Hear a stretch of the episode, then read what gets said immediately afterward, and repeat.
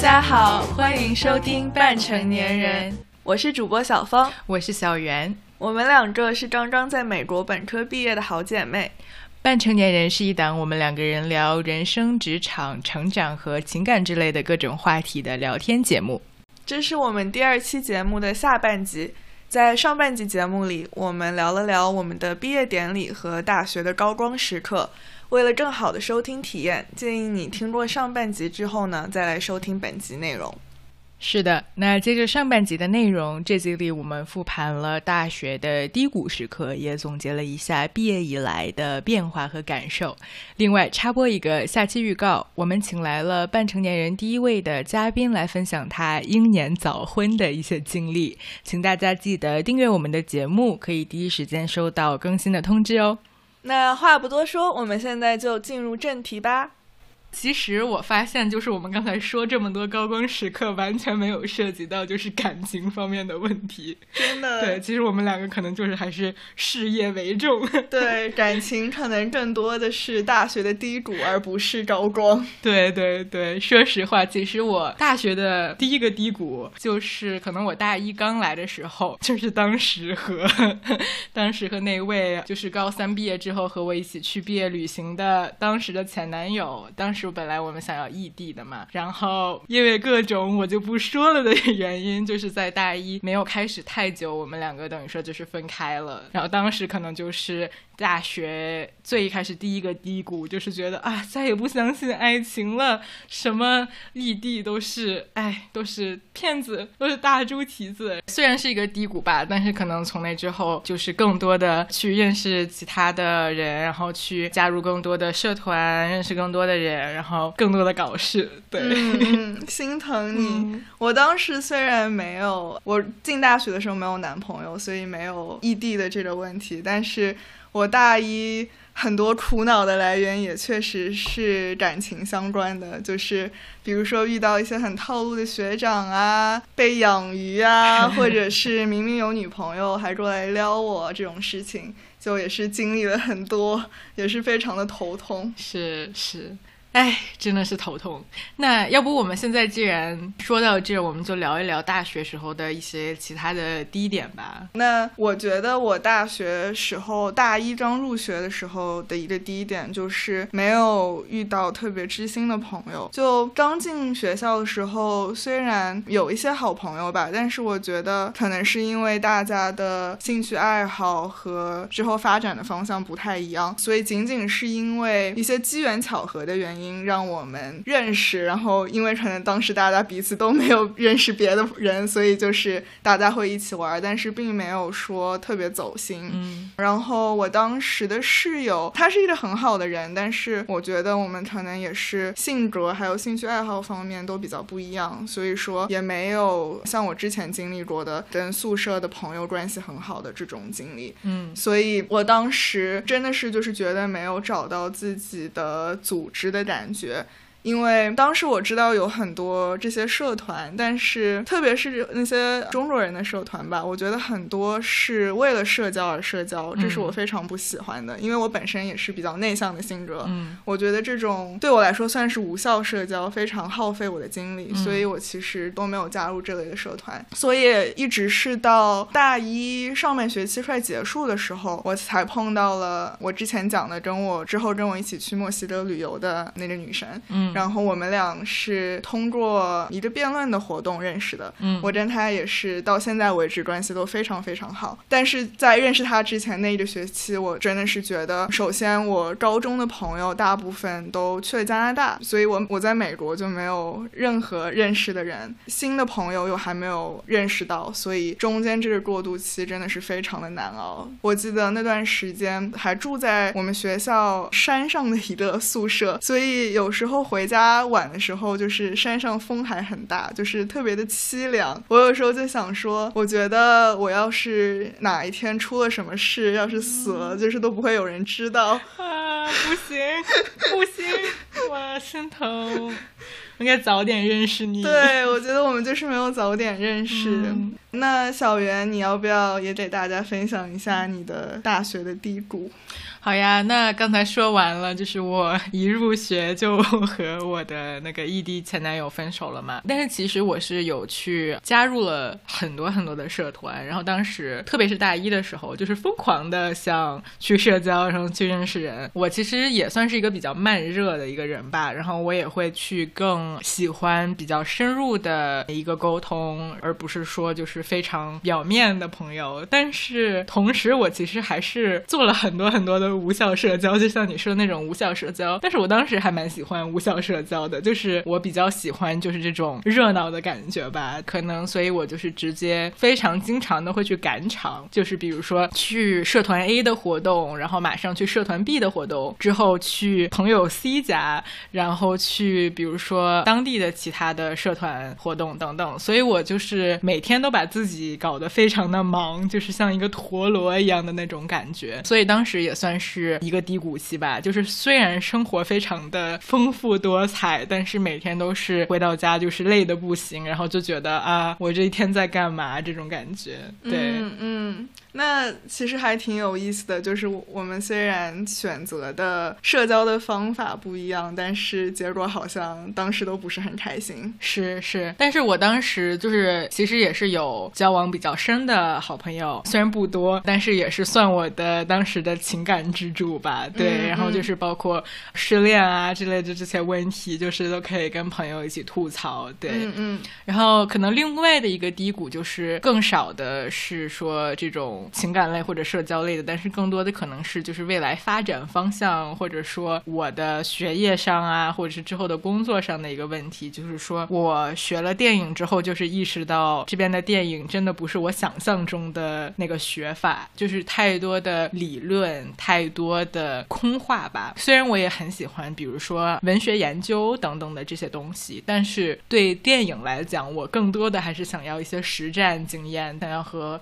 能够找到一。起做片子的朋友，这个是我可能是到了大二甚至大三的时候才找到这样的组织。所以说，在找到他们之前，在学电影，就是又没有中国人在学电影，然后又没有找到一起做电影的组织，都是比较理论的事情。当时也是觉得比较低谷吧。嗯嗯嗯。但是其实当时也是有考拉，就是是非常好的一起学电影的朋友。然后，但是他我也是后来，嗯，不对，其实是大。一认识的，但是好像是大一下半学期认识的，然后也是通过他认识到了大同，所以就是后来也是都会好起来了，但是就是。最早在还没有建立这些联系之前，就是觉得像一个孤魂野鬼。嗯，对，我懂你，我懂你。嗯，我也是刚入学的时候，对于自己未来的发展方向比较迷茫。嗯，就像你当时想做电影一样，我其实刚进大学的时候，特别特别想做新闻，但是我们学校是没有新闻这个专业的。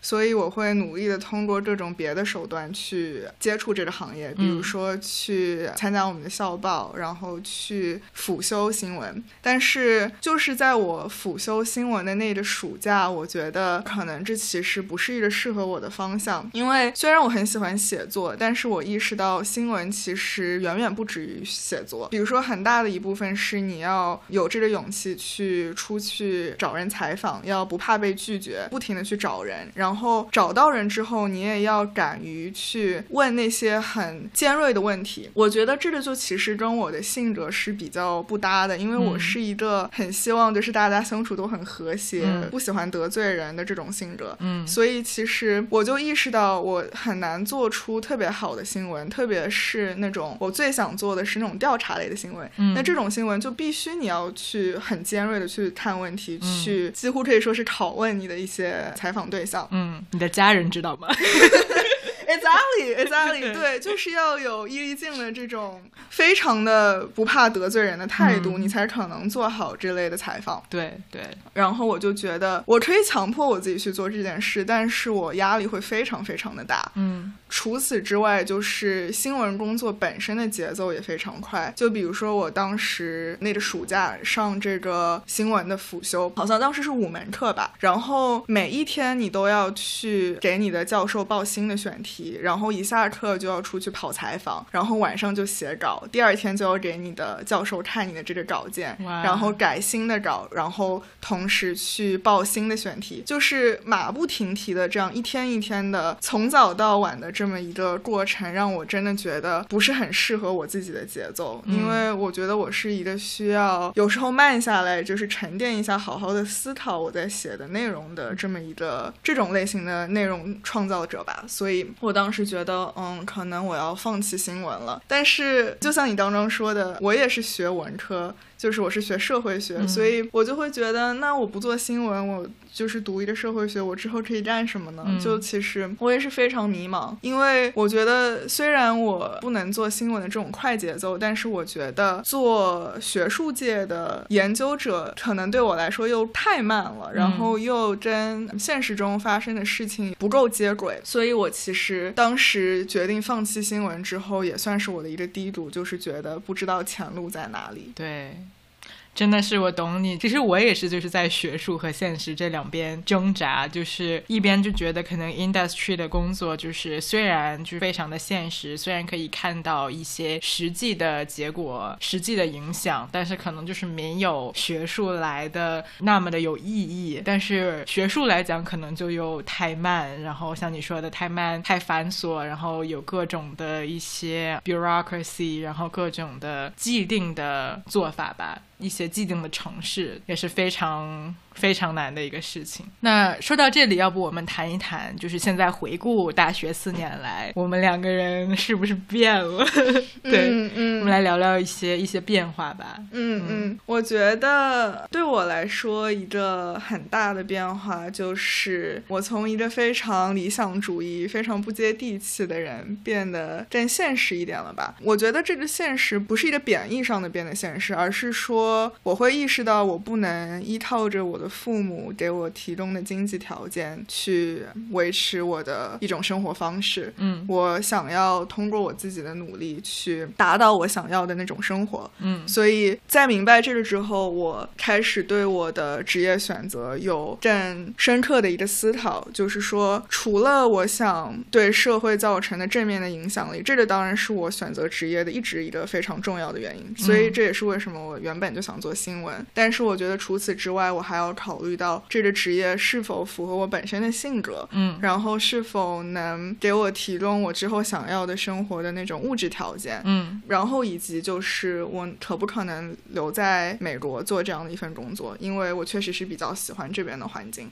嗯，所以在考虑到这些种种问题之后，我开始更加的接触科技行业，因为其实我刚进学校的时候，我是非常的排斥这些 STEM major，然后科技行业，我就是觉得。怎么在食堂吃着饭，就所有人都在讲创业，所有人都在讲鞋码，我就觉得很没有意思，我就非常不想跟大家做一样的事情。但是我后来发现，其实做科技行业有很多不同的道路。嗯。比如说，我现在的就是做用户体验方面的文案设计，嗯，其实就是在我跟一个做用户体验设计的朋友聊了之后，才了解到这个道路。所以我发现，在我变得更现实了之后，我其实反而更愿意去了解一些本来我抱有成见的一些行业，然后在这些行业里找到适合我自己的一条路。对，那真的好棒！我也对这方面也非常有感触，因为我也是一个非常理想主义。的的人，然后我觉得到今天为止，我其实还没有就是说认清现实吧，或者说我可能看到了，但是还是不愿意向现实低头这种感觉。但是确实就是也是很大的一个转折，就是其实我也是从文科或者说艺术的这个领域，可能现在也是转到了更和科技相关的一些东西，也是有很多的现实因素，比如说啊要留在这边工作，然后要啊拿到工作签证等等的这些东西。但是其实还有一点就是说，可能我对于电影。影行业也是过于的理想化了。就是我最早就是觉得它就是一个造梦的产业嘛，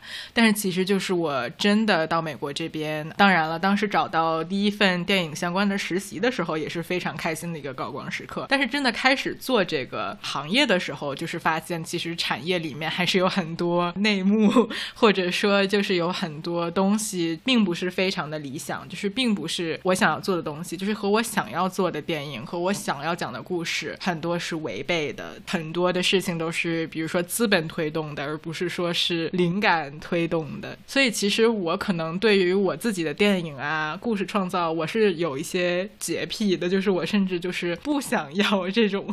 脏钱来就是影响我的创作吧。嗯嗯。所以我其实后来就是发现，我其实不想就是拿做电影就是当吃饭的家伙，就是电影我还是想做的，故事我还是想拍的，但是我就是觉得作为就是赚钱的手段去作为我的行业的选择的话，我还是不太想把这个作为行业。所以我后来就是 pivot 到了和科技更相关的，然后变成了那个在食堂里聊 startup 的人。对对，殊途同归。对，殊途同归。对，但是怎么说呢？还是想要把电影做成一个自己的 side project，或者是 side hustle，或者是等我有朝一日就是我的 startup 成功了，或者说我自由了之后吧，然后可以嗯做自己真正想做的电影。嗯嗯，对，我觉得真的是很难得，就是听到你四年其实还是没有忘记自己的初心。虽然说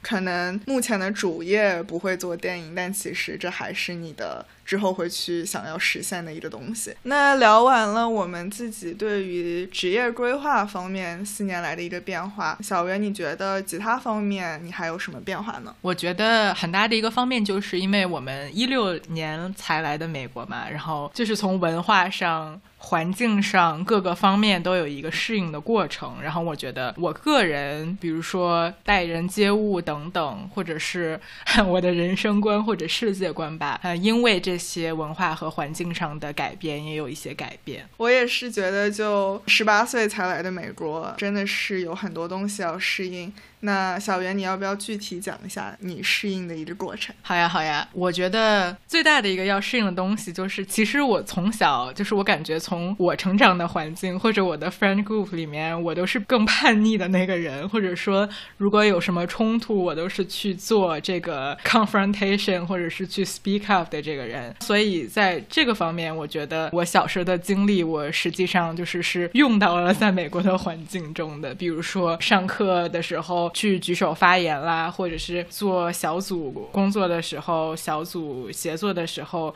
你去做一个领导沟通等等的这些东西是有一个衔接的。但是其实就是我觉得，在美国的文化里，就是这种冲突的沟通，或者说就是沟通本身就是是 on another level，就是大家普遍的就是。更多的去表达自己，更多的是去面对冲突，去不害怕冲突，然后更多的是去 speak up 的这个时候，所以我就觉得我可能不再是那个唯一一个去敢去说这个话的人了。所以说，算是挑战之一，就是去适应，就是在每个人都想要表达自己，每个人都是想要按自己的方式走的时候，如何的去跟他们这样子沟通，然后如何的去不害怕面对啊一些冲突，或者是。一些 confrontation 吧，所以其实我觉得在美来了美国之后，我变成了一个更愣的一个人，可能就是棱角更分明。然后有什么事情，如果说我看不惯的话，可能在中国的文化里面，我会更腼腆一些，或者说是更婉转一些的去表达一个事情。但是在美国的文化里，我就会变得更冲了，然后就是直直接刚、直接怼的这种感觉。我觉得是，就是可能我跟人沟通上面的非常大的一个变化。本来我在国内的时候。就是已经是太冷了或者太冲了，但是呢，来了美国之后觉得哦还是不够冲，所以我就是变得更冲了，就是这种感觉。嗯，我懂你，对我觉得这个真的是美国非常有特色的一个地方。对，我也觉得我是来了这边以后更敢于发表自己的意见了，但我可能跟你不一样的地方就是，我一直性格里就是一个比较避免冲突的人。所以我是希望尽量维持就是大家的和谐，然后对于权威也是尽量不要去挑战，因为我觉得就是啊这样子搞得大家都很尴尬，多不好。所以我来这边发现，这边的教授非常鼓励你去表达自己的观点，甚至可能是跟他不同的观点，这是让我觉得还挺难适应的一个部分。特别是我觉得像这边的课都会给你的课堂的参与程度打分，嗯，这个也是让我觉得一开始还挺艰难的一个地方，因为稍微小一点的课可能还好一些，但是人一多的话，我就会非常的 self conscious，我会觉得我一定要有一个很完美的答案我才说出来，可能是因为我也是比较完美主义的一个人。然后作为一个国际学生，我也会觉得说啊，我是不是口音不好？我是不是表达的不够地道？所以我会在脑子里想很多东西。等我真的做好这个想要开口说话的准备，可能这个话题已经过去了。我是也是花了很多时间才找到这个勇气，说没有关系，我就先举手，我就先说。说错了也没有关系，因为我觉得真的这边大家都对于你的想法非常的包容。就是经常我听到别的同学说一些东西，我就想说你在说什么，兄弟？这你也说得出来？是是，但是人家也敢说嘛。那所以我觉得，就是我们也没有必要害怕，就是有什么就说出来。我觉得你讲这一点真的就是特别有道理。其实我也觉得，可能我这大学四年就是逐渐的，就是觉得也是更敢说，然后更有自信的这种感觉吧。但其实非常神奇的一件事情就是，可能我高三的时候，本来我就是一个特别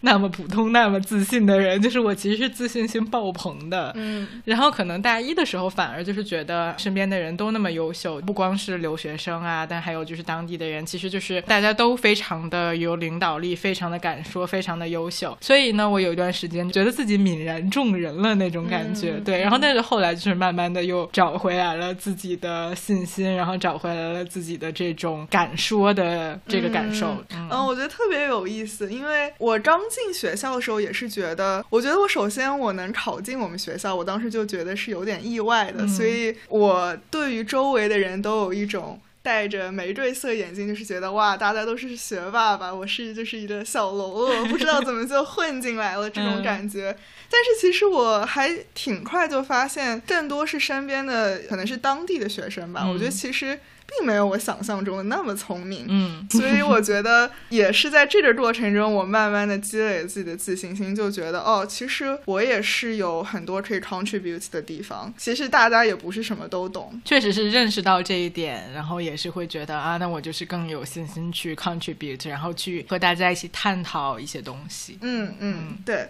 那然后我觉得美国文化还有一个我当时花了很多时间适应的地方，就是 small。talk，嗯，小袁，我不知道你对这方面有没有什么想分享的经历？啊，有的，就是尬聊嘛，就是对。呃，就是像一开始说的，就是我大一的时候不就是去各个地方跟各个人尬聊吗？所以我觉得那可能是我尬聊的一个成长的巅峰时期吧。因为我小时候其实也是像你一样，就是也有一个记者梦，会去做那种就是儿童频道的小记者之类的，所以也是有一些算是有一些尬聊经验吧。但是因为在可能中文的尬聊套路和英文尬聊套路还是不一样的，就是可中文会就是更客气、更委婉一些，然后。英文的尬聊套路可能就是更无聊一些，就是甚至就是啊，今天天气好好啊，你周末有什么安排啊，等等等等。所以这个也是有很大的一个适应的阶段，确实是。而且另外一点就是，可能很多文化上的东西刚来的时候，有的时候可能大家讲的东西我没有太懂，然后当时就觉得啊，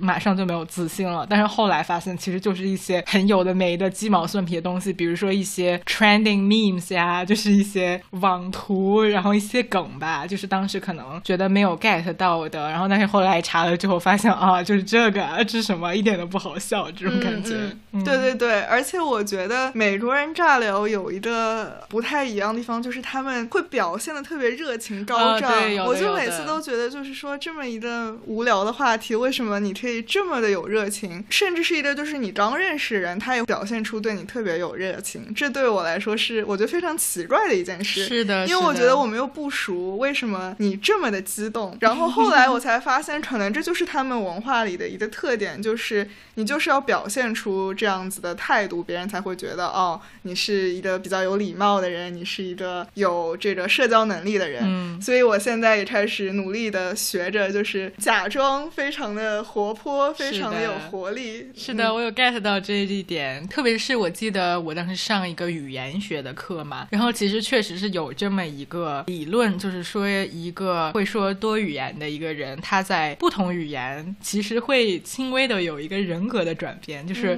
我不知道你有没有觉得，就是可能你说中文的时候你是一个人，然后但是可能你说英文的时候，然后跟美国人交流的时候，感觉你整个人都像换了一个人一样，有一个人格分裂的感觉，对，有一点表演性在里面。对对对对对对，然后可能就是说英语的时候，或者跟当地人交流的时候，就是更加的浮夸，然后更加的就是热情或者怎么样的。然后，但是如果这样子的东西就是带到中国的朋友的交流里，可能就是觉得你太过了，对吧？然后或者说有点觉得太做作、太做作，或者是翻译腔的感觉。对对，是的，是的。哦，亲爱的，你今天吃饭了吗？哦，亲爱的，你的衣服太好看了。哦，是吧？我也这么觉得。谢谢你，你的耳环太好看了呢。还是没有你好看。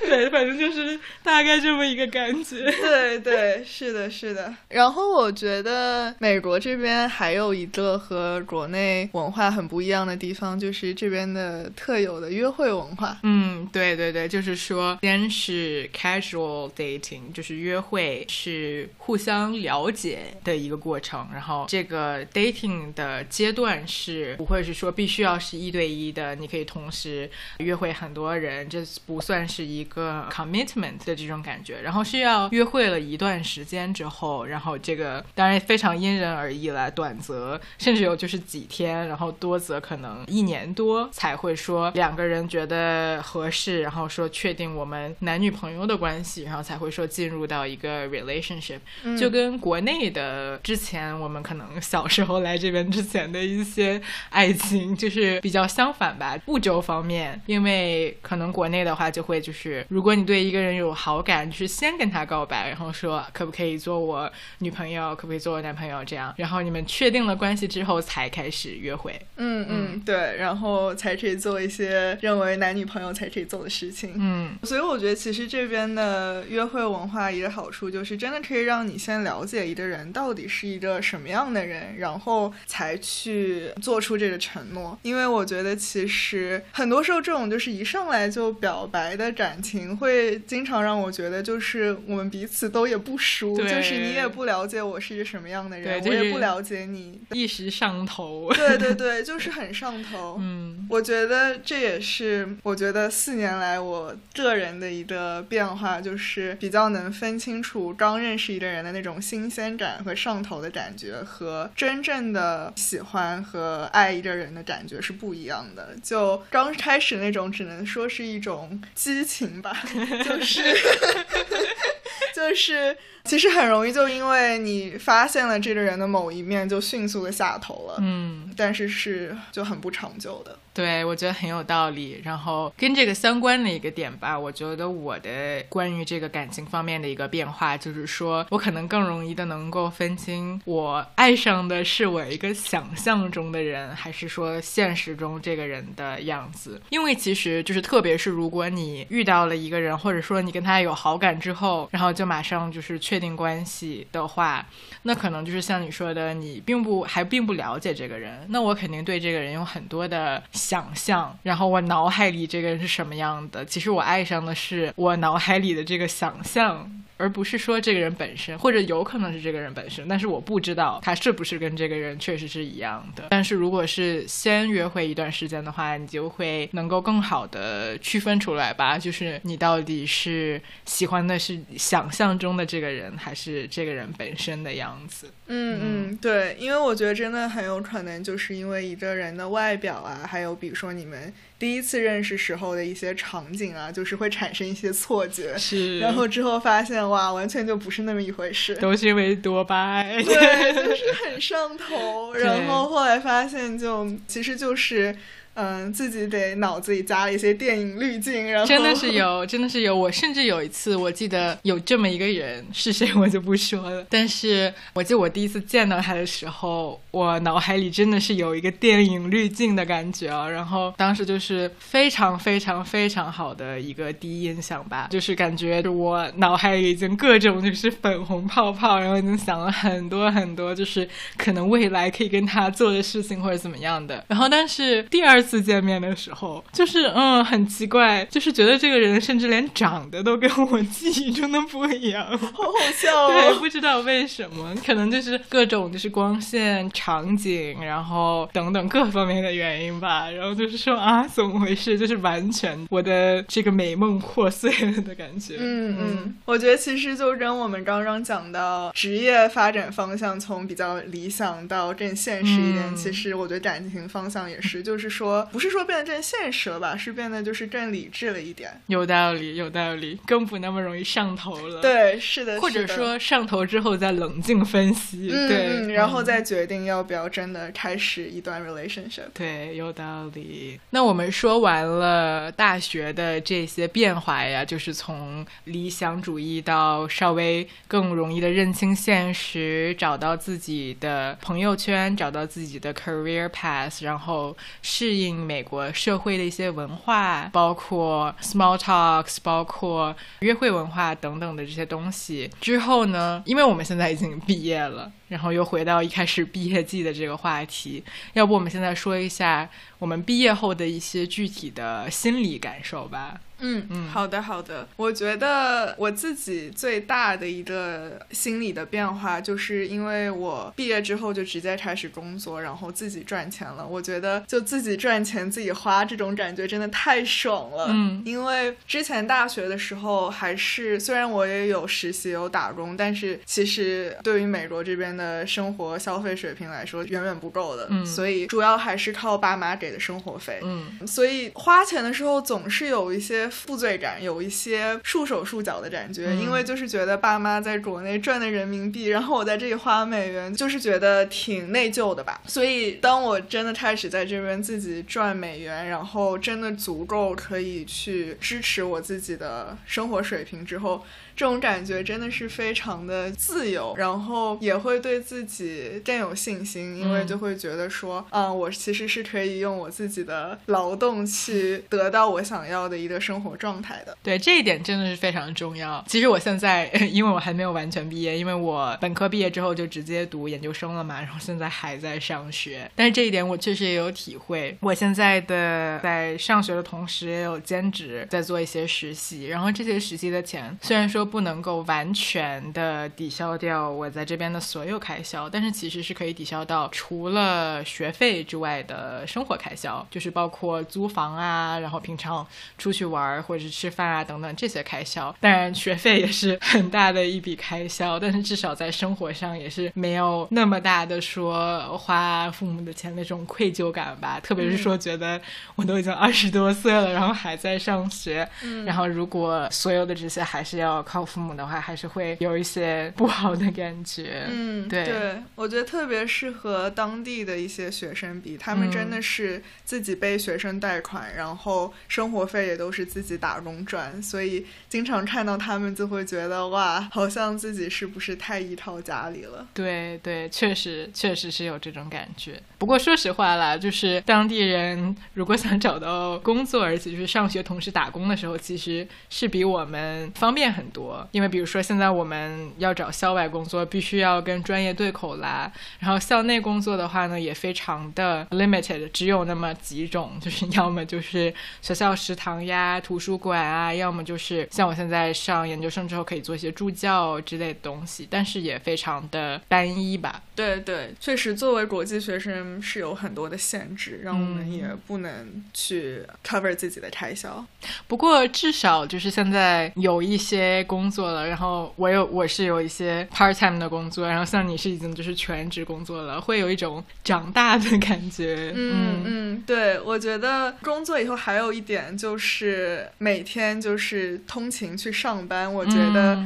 虽然还是挺辛苦的，特别是我住的离公司比较远，我每天单程两小时上下班，所以其实一天很多时间都在路上。嗯，但是就是每天这种早上起来，然后穿一个比较职业一点的衣服，然后去乘上这个车去公司，真的觉得和之前去就是上学是不一样的，是觉得哦，好像我真的是长大了，我就自己去上班，自己去跟同事去沟通，就真的觉得自己是一个社会人了。对对对，我也特别 get 你这个感觉，因为我当时大四在电影公司实习的时候，也是从伯克利，然后要跨过海湾，然后去到旧金山实习，然后也是这个通勤的过程，每天早上都觉得自己哇，穿成扮成大人模样，然后怎样怎样的，对。然后去乘车，然后去上班的这种感觉，真的是非常的不一样。对对，就是看着这个车里都是别的，也是一些很职业的人，就是觉得哇，我也是他们的一员了。是是是，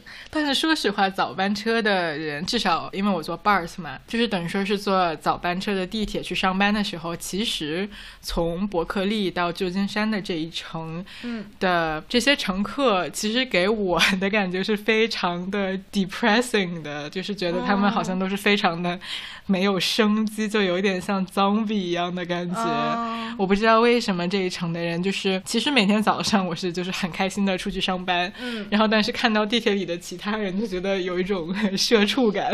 我觉得可能是因为我们刚刚开始上班，就是他们上班上了几十年，是可能我们之后也会变成这样。我不要，我也不要，我拒绝。嗯，对，但是其实至少我们目前的。感觉是还是很骄傲的，是是是。那我觉得毕业后还有一个很大的分别，就是像我们刚刚也有讲到，我们的很多朋友都是四散世界各地，嗯嗯。所以我觉得有一方面，小袁，你有没有什么想跟大家分享的？友谊地久天长，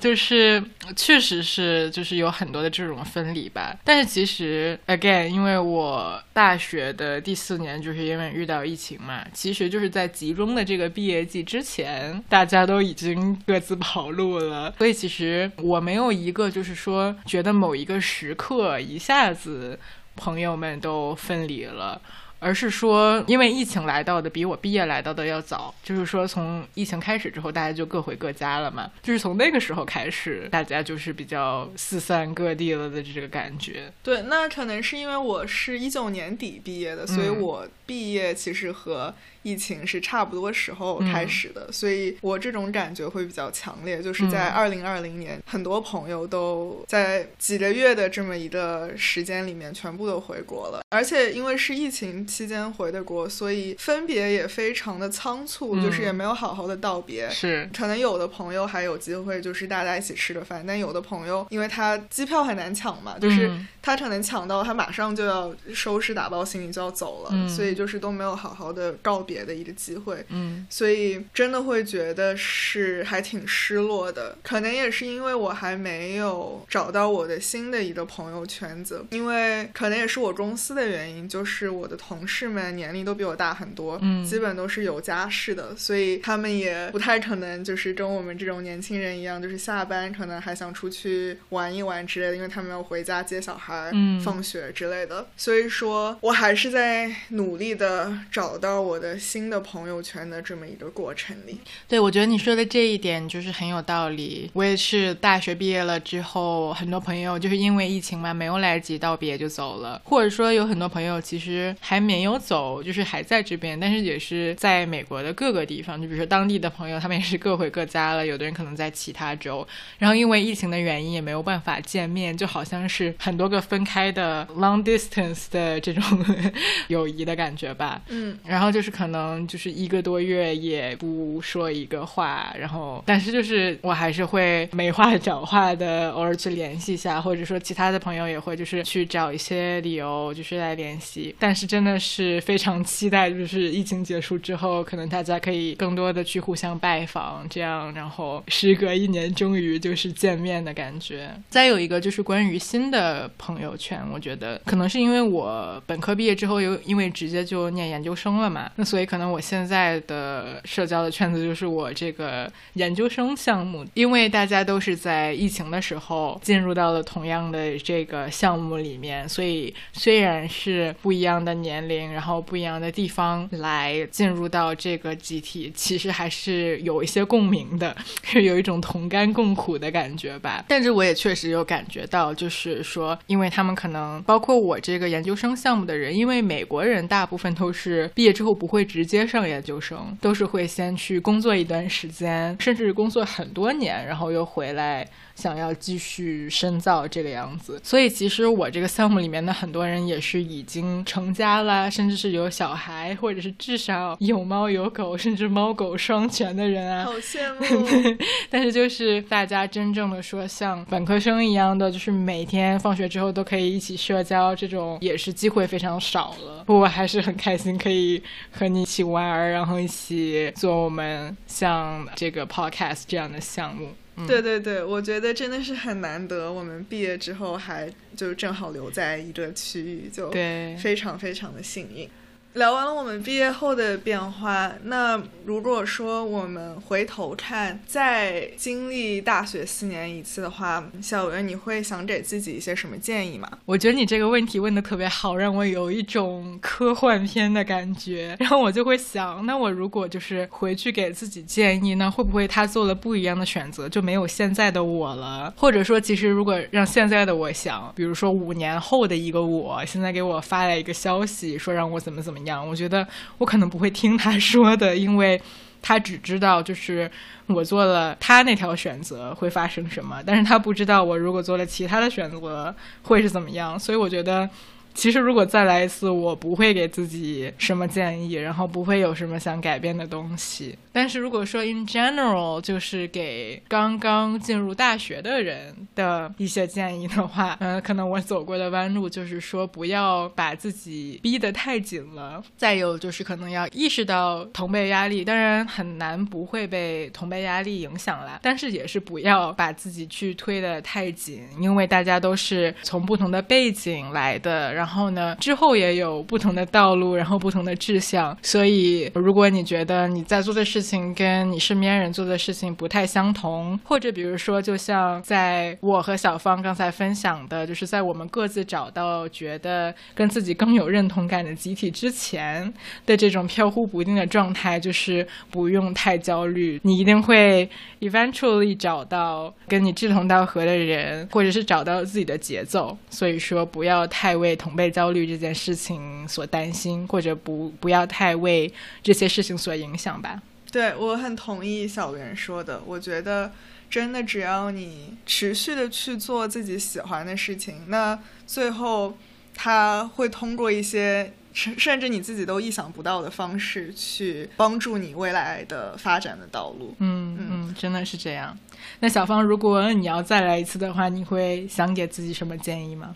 我觉得其实对，就像小袁说的，我也不想说就是去假设会发生什么，因为其实也很难说。我相信我过去做的决定都是基于我当时的认知做出来的。而且我觉得总体来说，我大学没有什么特别大的遗憾。但是我觉得，如果说一定要给一个建议的话，我会想跟自己说，就是不要害怕，就是想做什么事情就去做。因为比如说，我可能大学的唯一的有点遗憾的地方，就是我对街舞很感兴趣，然后我也在毕业之后也有去舞社跳舞这样子。然后我们大学有一个舞社，我当时其实挺想加入的。然后我在大一的时候也是有去参加他们的招新，但是我当时。因为身体不舒服，然后他们招新的时间又过长，我可能等了有两三个小时吧，然后还是没有轮到我，所以我就没有去。然后那天感觉也非常不舒服，因为等了那么久，然后最后还是没有面试上，身体又不舒服。嗯，所以我其实之后的几年，我每年都是有点想去，但是最后就差那么一口劲，然后就是没有去面试。所以现在其实。回头看是有一些遗憾的，因为虽然我现在可以继续跳舞，但是我觉得没有那么一个就是舞团大家一起去努力做一件事的感觉。我觉得这件事可能是我唯一的一个小小遗憾吧，但是我觉得之后也会有别的办法可以弥补的。嗯，但是如果在听的你还在上大学的话，真的不要去害怕，就是大学就是一个给你去尝试的地方。对对对。真是，我觉得这是一个超好的建议，就是不要去害怕试错，因为大学本身就是你可以去做各种各样的试验，然后尝试不同的道路，然后去遇见不一样的人，然后去给你的未来做一个规划，或者甚至没有规划也没有关系，就是看看你到底喜欢什么，不喜欢什么的一个很好的时机。嗯，对，因为像大家听了我们的经历，应该也发现，其实无论我们是有规划还是没有规划，其实最后的结。果跟我们当时想象的都是有很大的出入的，所以有的时候就放松心态，然后跟随着自己的内心去做就好了。对，Follow your heart。为什么觉得我们说的好 cliche？但是我觉得就是这样，是有点 cliche，有点鸡汤。对，嗯，那如果在最后一个 topic，如果给你自己一个不鸡汤的建议，你要说什么？哎，我觉得我说这个可能会被我男朋友打，但是我想再多 date 一点，再进入一个 serious relationship，因为觉得还没有 date 够。啊，没有 date 够，其实我也没有 date 够。那我们这之后再做一期聊这个话题。可以可以，我们其实可以之后做一期 date 的话题。那要不关于情感方面或者约会方面的这个事情，我们再留一个悬念，可能另选一期来和大家具体聊这个事情。好的，那感谢你收听这期的半成年人，我们下期再见，拜拜。